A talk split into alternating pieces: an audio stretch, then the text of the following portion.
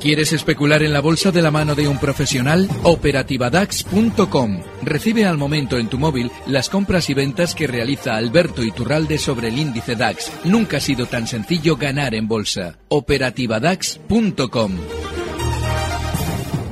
pues se filtraba que Atenas se habría mostrado dispuesta a ceder, firmar una prórroga mientras se negocia otro plan, pero parece que volvemos a las andadas de hace una semana, del miércoles pasado, antes del otro Eurogrupo. Atenas sigue, insiste, con su programa puente que duraría seis meses más. Bueno, la sorpresa positiva evidentemente sería que hubiese un acuerdo inmediato, eso no es lo que va a suceder, y aunque parezca descabellado, cuanto más horas se tiren negociando, mejores señales van a enviar a los mercados. Eh, imaginaros que ahora la reunión ahora mismo pues se levantan todos de la mesa cuando son las 6 y 17 minutos de la tarde, pues mañana el castañazo puede ser tremendo. Eh, Alberto Iturralde, ¿qué tal? Muy buenas tardes. Muy buenas tardes. ¿Cómo estamos? Bien, y además muy pendiente de ese DAX fuera de mercado con las noticias que traéis, porque lo más normal es que ahora todas las decisiones que se vayan produciendo con respecto a las negociaciones con Grecia sean dosificadas a medida que, bueno, pues interese al mercado. Es decir, cuando hayamos visto recortes en, por ejemplo, el DAX, nos darán noticias negativas y nos dirán, uy, no llegamos a ningún acuerdo. Y cuando veamos al DAX subiendo sin que nadie nos explique por qué, ya verán ustedes como una vez que ya haya hecho la subida nos dirán, por fin hemos llegado a un acuerdo, ahora pueden ustedes comprar todo lo que hemos subido durante estos días, ya verán. precisamente al DAX, eh, llega a los 11.000 y ahí eh, no es capaz de seguir más adelante, ya, vamos, eh, esto es pedirle ya... a lo pues mejor ya pedirle ya un sprint final, pero bueno, lo pues lleva haciendo muy bien, pero pues los 11.000, ¿qué le pasa?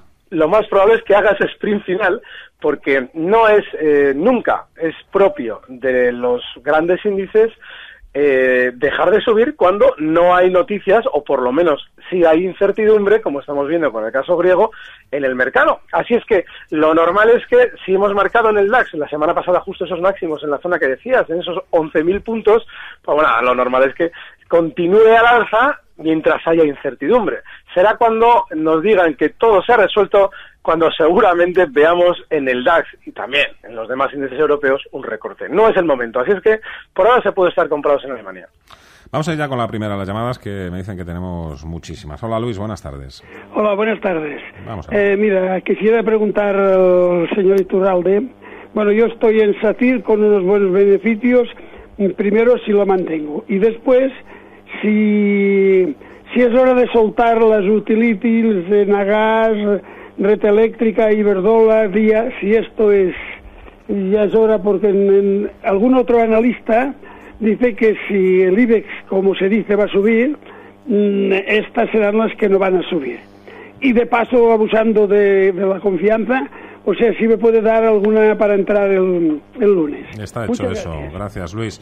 Eh, me llama la atención sobre todo también y me interesa sobre todo el tema de utilities, red eléctrica, Enagas, Endagas, eh, Iberdrola. Eh, no sé, están como muy pareditas o no sé exactamente lo que está sucediendo. Eh, Alberto, ¿por dónde quieres empezar? Pues por esto último, por ejemplo, las eléctricas. Es normal. Es que fíjate, eh, estamos hablando, por ejemplo, de Iberdrola, que no ha sido de las más eh, fuertes al alza. Pues lleva subiendo desde 2012, desde mediados, desde 2,28 hasta zonas de 6,24 que marcaba como máximos hace un par de semanas. Bueno, pues eso es una tendencia alcista, por lo menos en los últimos años, que tiene que tener sus descansos y eso es exactamente lo que estamos viendo en todas las eléctricas. Todavía seguramente tendrán un poquito más de recorte. Lo lógico, por ejemplo, en el caso de Iberdrola, zonas de 5,65, lo más normal es que las vayamos viendo. Hoy cierran 5,77, con lo cual un 2-3%, que se puede extrapolar también al caso de Endesa, seguramente hasta un recorte hasta la zona 16,30, 16,15. Es lógico, esa tendencia no, no va a ser siempre un máximo tras otro máximo. Y bueno, pues todavía no ha sucedido nada, no se ha roto la vajilla y lo normal es que una vez que lleguen a hacer ese recorte, pues puedan volver a tener otro rebote, no hay mayor problema. ¿Y un valor para entrar? Pues espera, espera, espera. eh, Rodrigo, desde el punto de vista fundamental no hay nada que haya cambiado en el sector eléctrico, me refiero, no hay cambios regulatorios ni nada por el estilo, que es una rotación también un poco de activos, de defensivos que se van un poquito más allá buscando valor, en valores cíclicos o algo. Exactamente, desde el punto de vista fundamental no hay eh, nada que haya cambiado, pero evidentemente cuando hay apetito por el riesgo vemos que el capital se va hacia valores con una beta un poco más agresiva, una beta mayor que uno. Estos son eh, generalmente valores bancarios, constructoras, empresas industriales y los sectores más consolidados eh, como puede ser un poco las utilities, pues son un poco dejados de lado. Eh, generalmente suben menos que el IBEX en época de apetito por el riesgo y también cuando el IBEX cae, pues eh, lo hacen un poquito menos. es lo que se conoce como, como, como bueno, un, valor defensivo, una beta defensiva. A estos eh, valores también añadiríamos, pues, por ejemplo, aunque últimamente menos, añadiríamos Inditex o incluso Telefónica en los últimos años. Mm, desde el punto de vista fundamental, como decimos, nada, nada que, preocupan, que preocupe. enseguida nos ponemos también con SACIR. Antes, Santiago, hola. Hola, buenas tardes. Buenas tardes. Bueno, pues dígame, por ejemplo, a ver y Gas Natural, porque iba a preguntar por Iberdrola y Endesa, pero bueno, ya me ha leído la, porque les veía que estaban bajando los últimos días bastante, pero bueno, yo creo que ya nos ha dado la contestación los maestros. Muchas gracias. Venga, perfecto, muchísimas gracias, Santiago. Eh, ¿Os parece que empecemos con SACIR? Alberto, iba para ti. Sí, sí, sí, sí, sí. El caso de SACIR todavía puede tener un poquito más de subida. Y es que, fíjate, este valor, eh, allá por octubre de 2013, hacía un techo justo en la zona en la que va a ir alcanzando durante estos días la cotización, esa zona 4 euros. Claro, hay que tener un dato en cuenta, es muy bueno que todavía SACIR no esté haciendo ruido consigo mismo, es decir, que no nos esté dando buenas noticias. Y eso abona seguramente esa tesis de que desde los 3,77, donde cierra hoy, pues vayamos viendo esa zona 4. Ahí yo me plantearía salidas y sobre todo si viéramos que salen desde dentro a decirnos que cualquiera de esos maravillosos conflictos en Panamá se ha resuelto. Así es que, bueno, todavía tiene fuerza alcista. Si él, eh, lógicamente, dice, bueno, pues eh, una zona de stop, pues clarísima. La zona 370, que estos días ha superado, era resistencia y la ha superado holgadamente, pues esa nos puede servir de stop de beneficios en este caso. A ver, Rodrigo. Avertis a mí particularmente es un valor que me, que me gusta bastante. Hoy es cierto que ha caído, es normal, una corrección sana, la tiene que haber en mercados, y vemos como ni siquiera ha llegado hasta este último máximo relevante, esta resistencia tan clara que tiene en la zona de los 17 con, con 29. Creo que, eh, además, visto el cierre que ha hecho, ha cerrado prácticamente en mínimos, se puede ir perfectamente hasta esa zona, 17 con 29. A partir de ahí, creo que sería un interesante punto de entrada para, para, para estar alcista, por supuesto. Stop loss, pues usaría los mínimos de la semana pasada, estos mínimos marcados en la zona de los 16 con, con 87, pues los pondría un pelín por debajo, unos 5 o 6 céntimos por debajo, eh, bueno, para evitar que el ruido de mercado me, saque fuera. Por tanto, ahí en esa zona de los eh, 17, 17, 30 aproximadamente, buen punto de entrada. Eh, Antonio en Twitter, eh, hemos hablado de SACIR, nos preguntaba por SACIR y también por Sabadell, Alberto, un punto de entrada para Sabadell. Uf, es que el problema de Sabadell es que está tremendamente lateral. claro, eh, durante estos días lo normal es que con el rebote que está teniendo la banca de manera inmediata, pues veamos al Sabadell también rebotar hasta zonas de 2.36 pero esas son zonas de salida. Así es que yo en principio, si quisiera entrar en el Sabadell, pues tendríamos que esperar el recorte hasta la parte inferior del gran movimiento que ha venido desarrollando lateral, de forma lateral, durante el último año y medio. Esa parte inferior estaría en los 2,15, así es que está muy lejito. Estamos hablando de que cotizan 2,30 y los 2,36 es salida. Oye, y red eléctrica, que también nos preguntan en Twitter. Pues un poquito lo que hemos comentado con respecto a las demás eléctricas, y es que son valores que, eh, fíjate, otro de los que ha subido hasta zonas de casi 80 y viene haciéndolo, pues, en su último tirón alcista, pues, pues desde los 20,54. Pues nada, casi un, un 400%. Es lógico que estén teniendo recortes. Además, esto de alguna manera ya se venía oliendo. esas semanas pasadas yo comentaba, digo, ojo, porque esas seguramente dentro de su tendencia alcista van a tener recorte. Y bueno, pues, pues nada, si alguien eh, se plantea entrar comprador en red eléctrica, pues eh, el cierre de hoy ha sido muy eh, cerca de los mínimos nos podemos plantear, por ejemplo, los 70,75. Hoy cierra en 71,75. Un horito por debajo se puede entrar. Hola Manuel, muy buenas tardes. Hola, buenas tardes. Yo quería consultaros sobre Saeta, que dicen que va a ser el segundo valor por dividendo de la bolsa. Mm. Quería saber su opinión y cuál es el primero por dividendo. De acuerdo, muchísimas gracias, Manuel. Gracias. Bueno, por un lado, eh, primero para saber el, la rentabilidad por dividendo tenemos que saber el, precio al que va eh, en el momento en el que reparta ese dividendo. Por tanto, eh, bueno, ahora con una jornada nada más que de cotización, pues no, no hay ningún tipo de, de, pista para saber que vaya a ser el segundo ni el tercero. Podemos decir que será el segundo, el tercero con ratio payout o, o que más beneficios absolutos reparta a los accionistas. Eso se puede decir, pero el que más rentable sea por dividendo no hay forma humana de, descubrirlo. Es como decir si, si Saeta pues subirá el 17 de abril. Pues eso no, evidentemente no lo sabe nadie. Eh, por otro lado, pues bueno, contestando al, al oyente, creo que la más rentable por dividendo no sé si es ahora mismo Santander o Enagas, una de las dos. Pero vamos, que desde luego yo nunca invertiría por, por dividendo, ¿vale? Intentaría estar en una buena compañía que esté bien eh, por fundamentales y por supuesto ajustar el timing mediante análisis técnico, mediante gráfico a la hora de entrar y salir. Eh, lo del dividendo, pues bueno, lo hemos comentado aquí muchas veces, eh, intentaría obviarlo. Y nunca confíen, señores, en salidas a bolsa en momentos positivos. Durante estos días hemos tenido pues una sensación positiva global. Y claro, Saeta, bueno, eh, AENA, sí, claro, aguantan por ahora. Saeta había tenido un recorte, hoy ha tenido Saeta un recorte enorme, hasta la zona 10. Bueno, pues nada, que ellos están vendiendo. Cuando una empresa sale a bolsa, no es ninguna oportunidad de financiación, es una venta pura y dura de unas manos privadas a una generalidad del público que acude a la OPV. Es que si están vendiendo será porque, lógicamente, sobre todo en un momento positivo del mercado, pues luego esto va a valer menos, que es lo que está pasando con Saeta ya.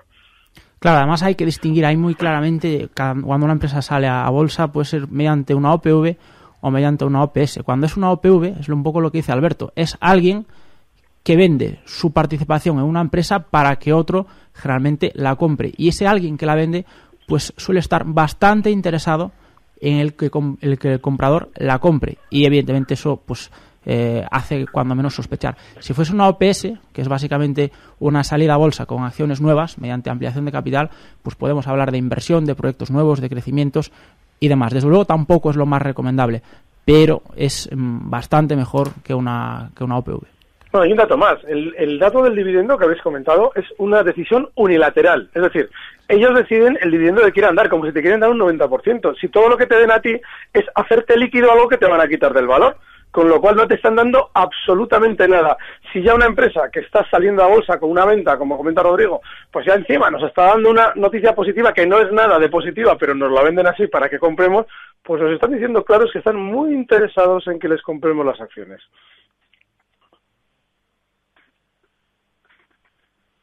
Vamos con otra llamada. Juan, hola. Hola, buenas tardes. Buenas tardes. A ver, estoy en Mediaset y estaba pensando en salirme porque no la veo muy muy pujante y meterme o en Inditex o en OHL. ¿Qué le parece mejor? De acuerdo, muchísimas gracias, Juan. Gracias a usted. Venga, pregunta por partida doble. A los dos os preguntamos. Eh, Rodrigo, Mediaset. ninguna de las dos me, disgusta, la verdad. Eh, Mediaset es un valor que está prácticamente en máximos. Ha cerrado. Bien, es cierto que, la jornada del viernes la cotización ha sido un poco fea. El, cierre ha quedado muy lejos de, de máximos. Hoy el recorte ha sido apenas eh, medio punto, un poquitín más, creo, creo recordar. Y a partir de ahí, pues bueno, eh, yo lo que haría, pues eh, le daría una nueva oportunidad. Si, estoy dentro, si estoy dentro, lo que haría sería fijar el stop en esta zona de los 10,41. Intentar subirlo conforme la cotización vaya fluyendo a, a, mi favor. En el caso de OHL es una acción que ha sido muy muy castigada. Aquí la, hemos puesto a París básicamente a, a OHL hasta que eh, bueno eh, superó con el, viernes la zona de los 22,12. Ahí activó una figura de vuelta bastante interesante, además con bastante volumen, una, barra diaria bastante interesante y ahora mismo eh, lo ideal, lo, ideal, bueno, lo razonable es ver esa zona de los 25,74, 25,80 euros. No creo que sea tarde para entrar en OHL, desde luego teniendo en cuenta que la tendencia primaria sigue siendo bajista, esa, esa tendencia que, inició a mediados del año pasado y que por tanto lo que buscamos es un rebote de corto plazo. Tenemos al otro lado del teléfono a Abelino, hola. Hola, buenas tardes. Vamos a ver, mire, eh, mi pregunta es la siguiente. Soy un pequeño inversor, muy modesto, tengo una pequeña cartera, pero la pregunta va por este camino. Yo llevo yendo desde hace un tiempo que si Estados Unidos va a subir los tipos, que si va a ser dentro de un año, dentro de seis meses, quizá dentro de un mes o dos. Y yo quisiera saber, a ver, posiblemente, ¿qué, qué, qué, repercusión puede tener una posible subida de esos tipos en la bolsa española? Porque estoy perplejo, no tengo ni la más remota idea. Nada más, muchas gracias. Muchas gracias a usted, eh, don Abelino. Eh, ¿Qué le contestas? Alberto?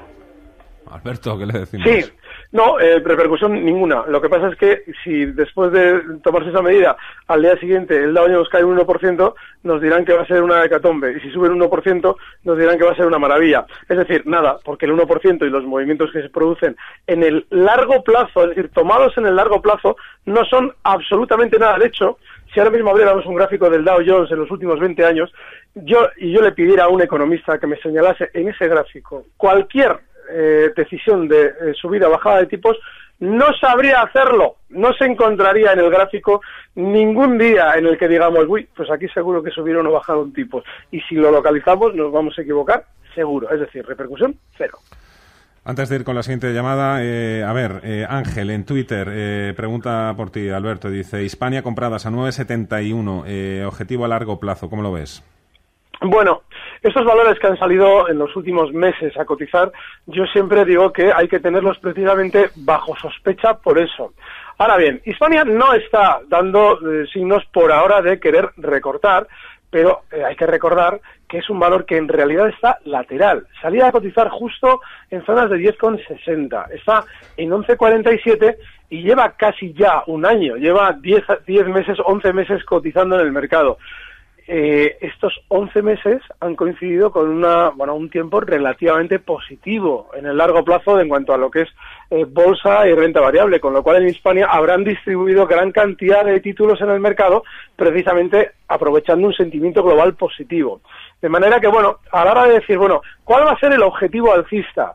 Yo desde luego solamente le daría el margen que nos pueda plantear los máximos que ya ha marcado. Hace dos semanas marcaba máximos en 11,97, esa zona 12.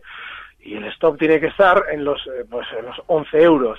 Es un valor tan estrecho, tan lateral, que no hay apenas margen de beneficio. Yo no, no andaría en él. Y si estamos, como él comentaba, la zona 11 euros tiene que ser el stop. Llevamos seis llamadas, eh, tres o cuatro tweets eh, y solo hemos llegado a la mitad. Aparicio, hola, buenas tardes. Hola, buenas tardes.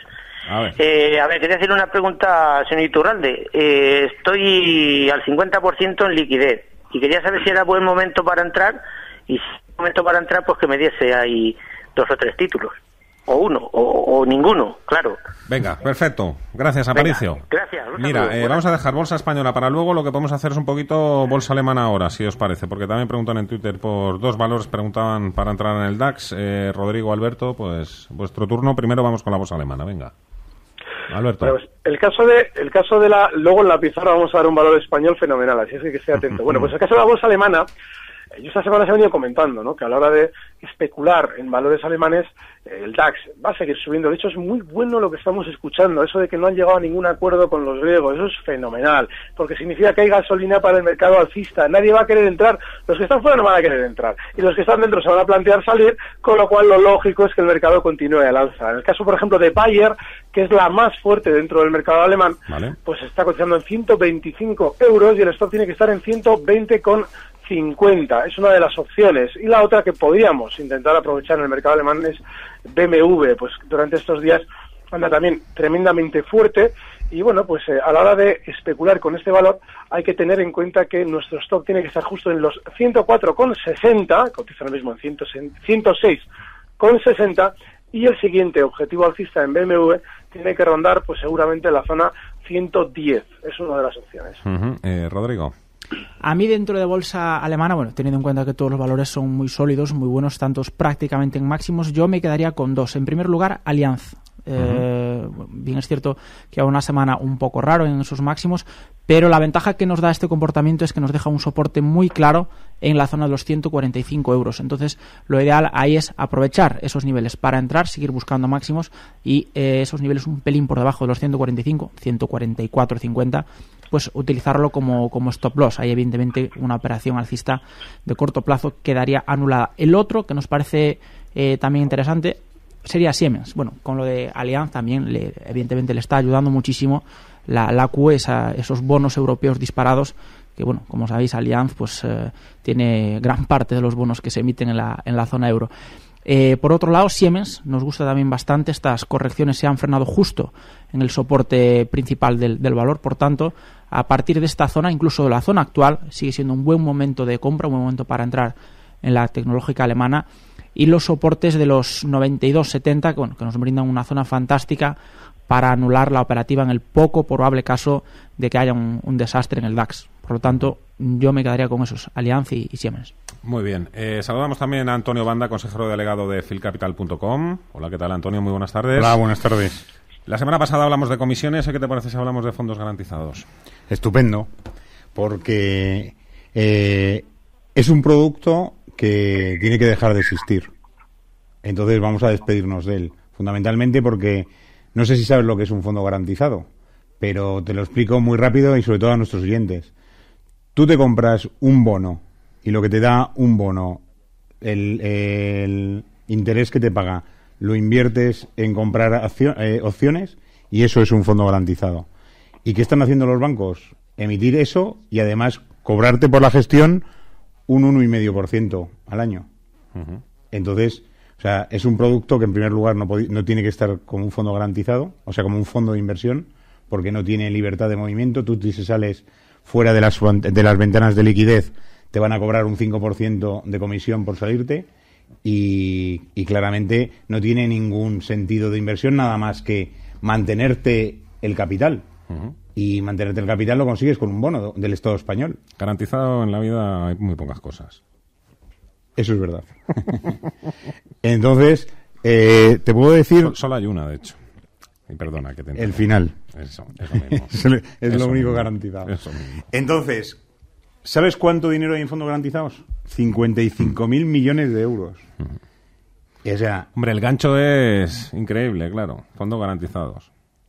Bueno, garantizado que no pierdes, pero... bueno, no eh, pierdes, pero a lo mejor pagas por comisiones, pagas al final... De, media... Ni lo comido por lo servido. La media de, las, de los gastos de esos fondos en, en el año 2014 fue un 1%, un 1,5% de comisión al año.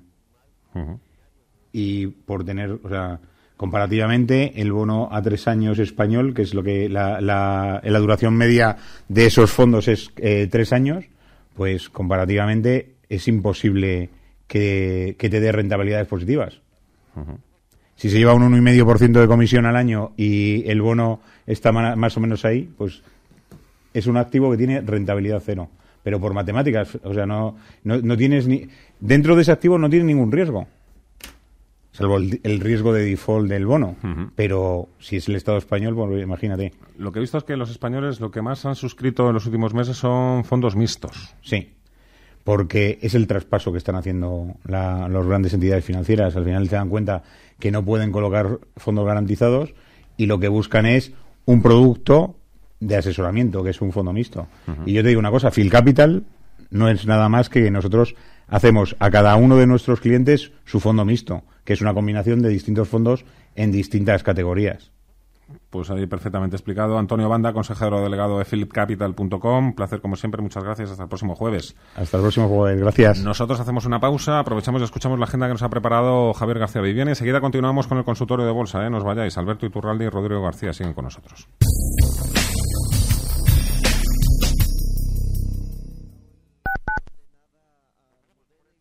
No podemos elegir si nuestro hijo será niña o niño, ni tampoco lo que será de mayor, pero en la Comunidad de Madrid sí puedes elegir su educación, porque ofrecemos a las familias 647 colegios e institutos bilingües en un programa con 1.900 profesionales nativos y avalado por el Trinity College y la Universidad de Cambridge. Matrícula del 10 al 24 de marzo, su educación la eliges tú. Comunidad de Madrid, la suma de todos. ¿Necesita recabar pruebas e información para tomar una decisión empresarial o personal? En Grupo Agency Wall le ayudamos. Somos expertos en investigaciones complejas a nivel mundial. 22 años avalan nuestra experiencia. Despacho en pleno centro de Madrid. 91 128 0838 o agencywall.org. Licencia del Ministerio del Interior número 654. Señor Antúnez, ¿Qué hace con ese catálogo de coches encima de su mesa de trabajo? Sí, jefe, es que los de fuera han contratado a 3.000 personas. Han llegado con muchas ganas de currar y ahora les sobran 500 fiestas que se los tienen que quitar con descuentos de hasta 6.000 euros. Yo me voy a pillar uno. ¡Antúnez! Póngase a trabajar o pille su currículum y mánteselo a Ford. Ojalá. Red Ford de la Comunidad de Madrid. ¿Conoces el restaurante Sidrería Donosti en Madrid? Sí, en el barrio de Argüelles, el de la sidra natural de Astigarraga. Y el de la mejor tortilla de bacalao, el chuletón, los pescados a la parrilla y muchas delicias más de la cocina vasca. Sidrería Donosti, Luisa Fernanda 21 en Argüelles. 91 540 1976. Sidreriadonosti.com. Te tratarán como en casa. En Radio Intereconomía, las claves de mañana. Y mañana es martes 17 de febrero, referencias económicas en Europa, las más importantes, el índice ZEW de confianza inversora en Alemania, también datos de inflación en Reino Unido, Air Liquide, gas natural presentan resultados.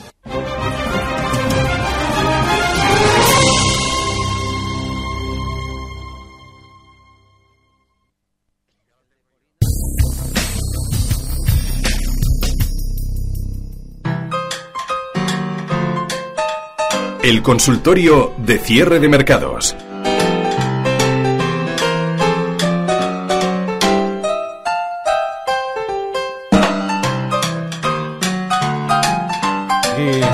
Tertulia Uy, la tertulia, madre mía, ¿dónde tendré yo la cabeza? Dios santo, hasta ahora ya, cuando son las 6 y 42 minutos de la tarde. Si yo os contará dónde tengo la cabeza.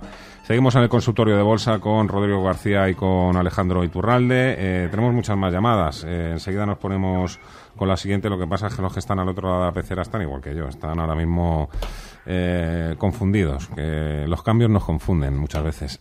Rodrigo, Alberto, venga, valores. Bolsa española para entrar ahora mismo. Alberto, empezamos por esa esa perita tan dulce que tenías preparada para nosotros. Fíjate, Prosegur durante estos días está superando, hoy se ha acomodado en la zona 540, está superando esos máximos históricos y bueno, pues a la hora de entrar compradores en los valores, eh, bueno, pues que nos puedan dar un poquito más de garantías no hay, pero bueno, sí un poquito más de opciones, tenemos que elegir precisamente los que ya están demostrando.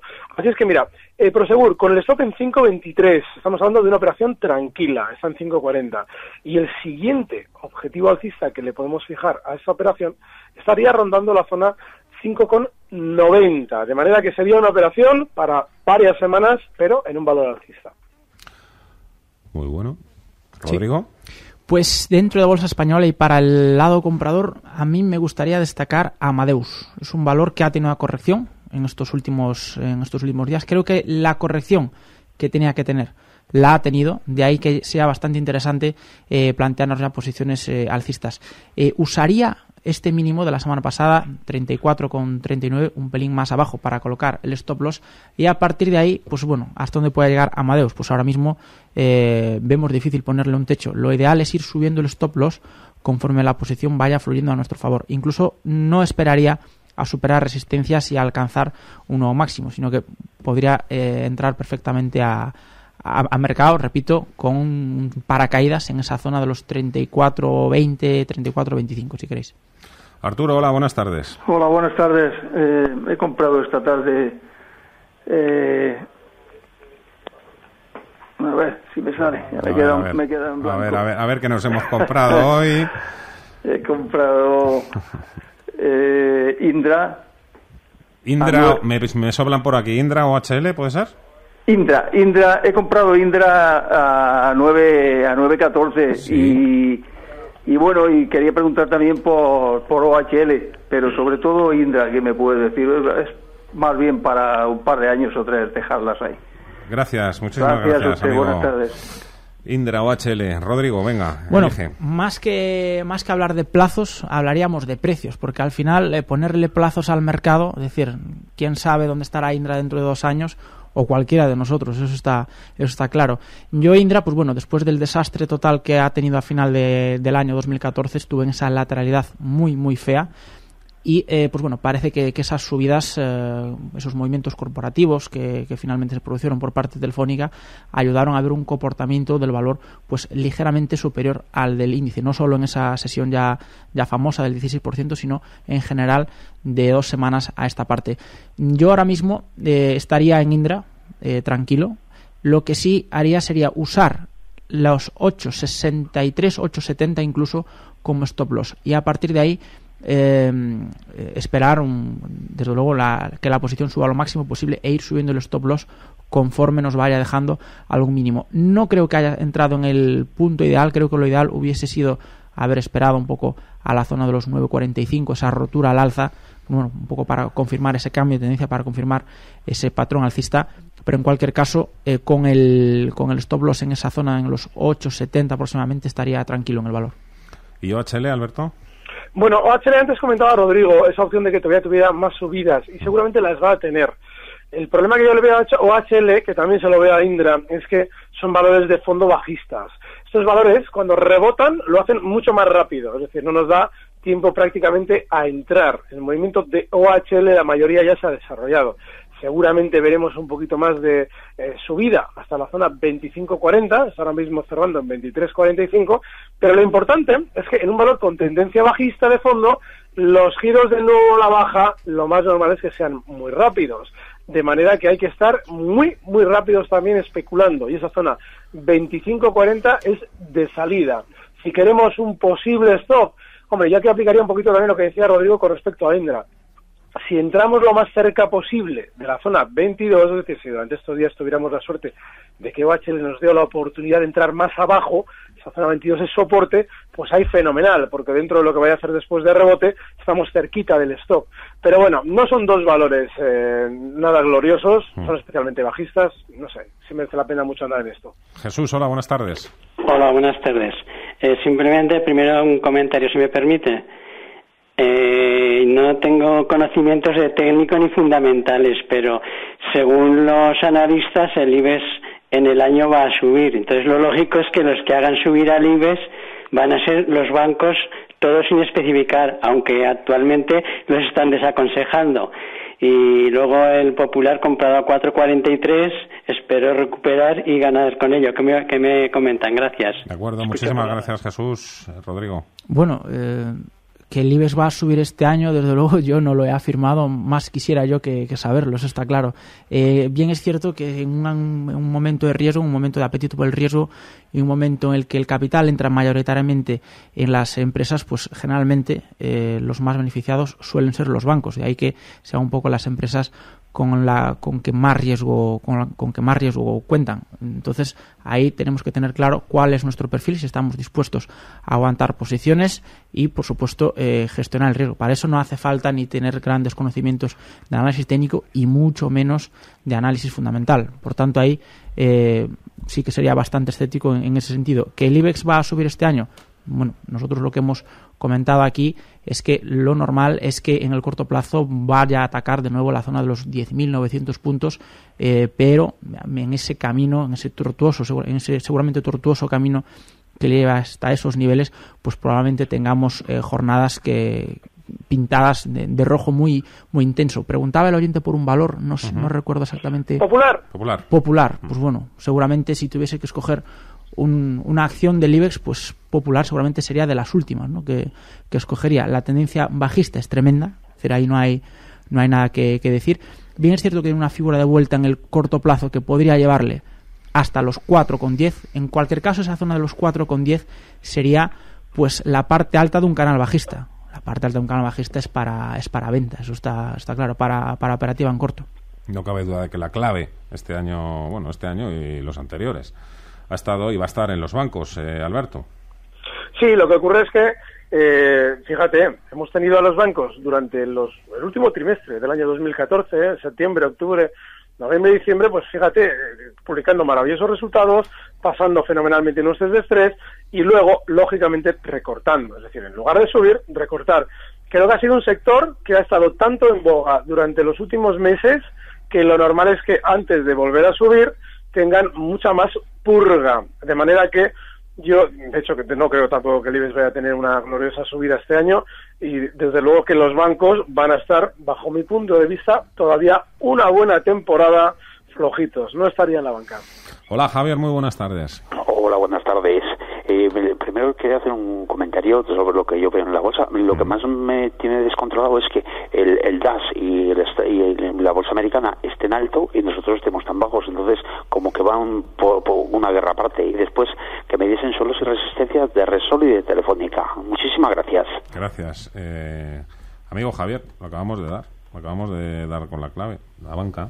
Que el DAX tampoco tiene demasiados bancos. Totalmente. Se más a exportar, tienen pura industria, les favorece la bajada del euro. Nosotros que banco, banco, banco, banco. Además, para hacer una aportación así cuantitativa, el DAX cuenta con un 5%, que es Deutsche Bank, y no sé si es un 1,5% que es Commerzbank, y no tiene ni un solo euro más en banca. En cambio, el IBEX, pues bueno, con solo el BVA eh, CaixaBank y el Santander, pues bueno, estamos hablando del 50% de la bolsa española. Por tanto, esas primas de riesgo con las que cotizan los, los valores bancarios eh, a la hora de, descontar las valoraciones, pues lógicamente hacen eh, que, el, que el IBEX se comporte peor en los buenos escenarios y en los malos escenarios también, con, con, respecto sobre todo al DAX. Ni cuento con, con, Wall Street, que por supuesto, eh, como decía el, oyente, es para darle comer aparte, eso está claro. Nos preguntaba por Repsol y por otro valor. Eh, telefónica. Telefónica. Mm. Venga, Alberto.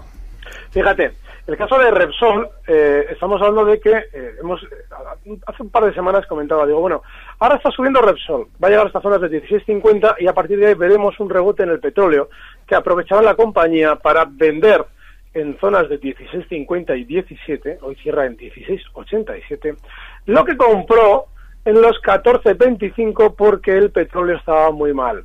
Eso significa que están manejando de maravilla los tiempos y todas las razones para ellos conseguir, primero, quitarnos los títulos en 14 y segundo, devolvernoslos en 17. Ya no hay que estar, todo el recorrido en Repsol seguramente se ha hecho, puede tener un poquito más de tirón alcista durante estos días hasta la zona 17,10, pero lo normal es que siga más lateral y que después veamos recortes. En el caso de Telefónica, parecido, hoy nos dan una noticia negativa, y eso es bueno, es bueno porque no termina de romper al alza los 13,40. Así es que a ver si con esa noticia negativa hace salir a los pequeños inversores y consigue romperlos.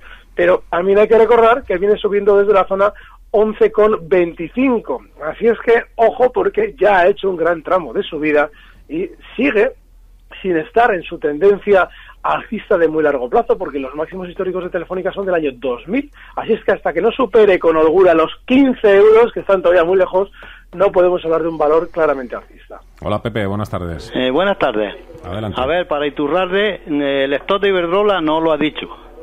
Eh, precio de entrada en Prosegur, tampoco, a ver que me lo diga. Y lo mismo, precio de entrada en CaixaBank y esto. No, le pasaremos luego la facturita, ¿no, Alberto? Sí, de todas ah. formas sí los he dicho. En caso de Iberdrola no he dado precio de entrada porque yo no entraría. Ahora hay un problema y es que eh, no, perdón, no hago esto porque yo no estaría allá adentro. Y sí que hay una zona en la que va a tener seguramente apoyo, que es los 5,65, es decir, un 2% o 3% por debajo. En el caso de Prosegur sí hemos dado el precio de entrada, donde se encuentra ahora mismo, en los 5,40. ¿Y cuál era la otra pregunta? No sé si había alguna más. Eh, Prosegur, CaixaBank, Iberdrola, Stops. Sí, CaixaBank no estaría, ¿eh? porque hemos comentado estas semanas además qué es lo que pasaba eh, hace un par de viernes con aquella, aquel, aquella ruptura a la baja de los 4 euros. Ahora lo que está haciendo es un pullback, claro, en el rebote que hemos visto durante estos días, pero salía el presidente a tranquilizar a la gente. Eso significa que ellos están vendiendo, de manera que no estaría en CaixaBank hasta que recortase con autoridad desde los 4.10 donde cierra hoy hasta los 3,60. Vicente, hola, buenas tardes. Que recortase ¡Ay! Me estoy escuchando de fondo. Sí, sí, sí, has visto la magia de la radio. Vicente, hola. Hola, buenas tardes, perdone, disculpe. Eh, quería preguntar por bolsas y mercados. Eh, hoy me he saltado el stop y, me he quedado fuera y quería volver a entrarle. Eh, preguntar al señor Iturrea, que, que lo había recomendado hace, hace poco. Gracias. Gracias, Vicente. Eh, Rodrigo, te voy a pasar aquí un poquito el testigo también para que Alberto descanse un poco. Sí, bueno, bolsas de mercados, desde luego, es un valor muy, muy alcista. Es cierto que, que, ha recortado un poco hoy, pero el hecho de que haya saltado el stop, bueno, yo entiendo que el stop debe de estar siempre en una zona de referencia o un poquito por debajo. En el caso, por supuesto, de que estemos comprados en una acción. Esta zona de referencia, pues, depende un poco del perfil y del capital que estamos arriesgando. Por tanto, eh, para cortoplacismo debería de estar en los 36.10 y para plazos más largos yo entiendo, según mi opinión, que debería estar en la zona de los 35 euros. Por tanto, quizás el, oyente un poco se, se, precipitó, hizo una operación un poco más de, largo plazo del adecuado, pero vamos, con la tendencia alcista que llevaba tan clara, un recorte del 1,9, veo por aquí que, terminó hoy, pero no debería de echarle fuera del mercado ni mucho menos. De hecho, de hecho este último máximo que hizo en, en la zona de los 36 euros, 36,20 euros en junio de 2014, pues puede servir perfectamente de apoyo, con lo cual el stop nunca debería de estar por encima de, este, de esta resistencia. Si no batimos hoy un récord, vamos a estar cerca. María. Hola, buenas tardes. Buenas tardes. Buenas tardes. Muy buenas. Mire, eh, eh, iba a preguntar por Resol, pero como ya lo han dicho, pues tengo en Agas y como la veo un poco floja, ¿qué les parece venderla? Y algún valor para entrar. ¿Y qué les parece Vivendi, que creo que está en el Eurostop? De acuerdo, muchísimas gracias. Muchas gracias a ustedes. hemos hablado de Nagas, también sector eléctrico. Hemos hablado, eh, recomendaciones también. Eh, Vivendi, ¿qué me puedes decir? Nada, es que tengo 30 segundos, Alberto. Pues nada, que está en resistencia, ha, ha rebotado, ha subido durante esos últimos dos meses desde 17.35 hasta 21, ahí es donde en el pasado, en los últimos años, ha frenado subidas, ya no hay que estar. Y si estamos dentro, el stock tiene que estar en 20,37, hoy cierra en 20,68, un 2%. Bueno, pues así vamos a ir poniendo el punto y final. Eh, lo siento por María eh, y también por el resto de llamadas que se han quedado fuera, pero tenemos que... todo se acaba y también este programa. Lo bueno es que mañana empieza de nuevo a las tres y media de la tarde. Rodrigo García, XTV, Alberto Iturralde, díasdebolsa.com. Muchísimas gracias a los dos. Cuidaros. Un fuerte abrazo. Un fuerte abrazo. Un fuerte abrazo igualmente. Recibe al momento las operaciones de Alberto Iturralde vía SMS en tu móvil. Operativa DAX.com.